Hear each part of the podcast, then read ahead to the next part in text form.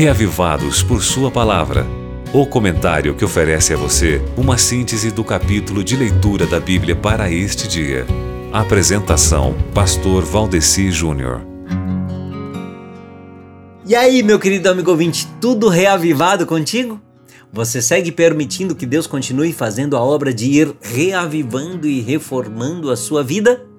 Uma das formas pelas quais estamos nesta busca é pela leitura do livro de Isaías, né? Você está gostando de ler o livro do profeta Isaías? Tem gente que não gosta de ler Isaías porque acha que esse livro fica só falando dos outros, pelo menos em algumas partes. Mas olha, subindo o nível, existem os papos cabeça que conseguem enxergar além das pessoas, além dos fatos e ver os valores os princípios, os conceitos, as ideias, a lógica, o argumento, a razão, os motivos, a sensibilidade e as coisas mais sublimes que o pensamento humano pode produzir. E é este o desafio que eu quero lhe trazer hoje aqui.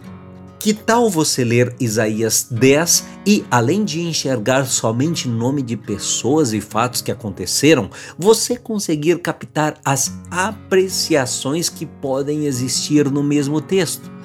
É claro que em Isaías você vai ver gente que vai ficar sabendo de coisas que aconteceram ou foram ditas que iriam acontecer, mas e qual era o significado por trás disso?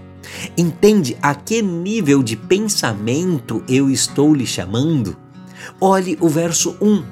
Sobre essas pessoas, amigo ouvinte, que ficam torcendo a Bíblia para ensinar coisas erradas, escute só o que a própria Bíblia diz. Ai daqueles que fazem leis injustas Ai daqueles que ficam por aí querendo diminuir a autoridade da lei e da pessoa do Deus eterno que é Jesus Cristo.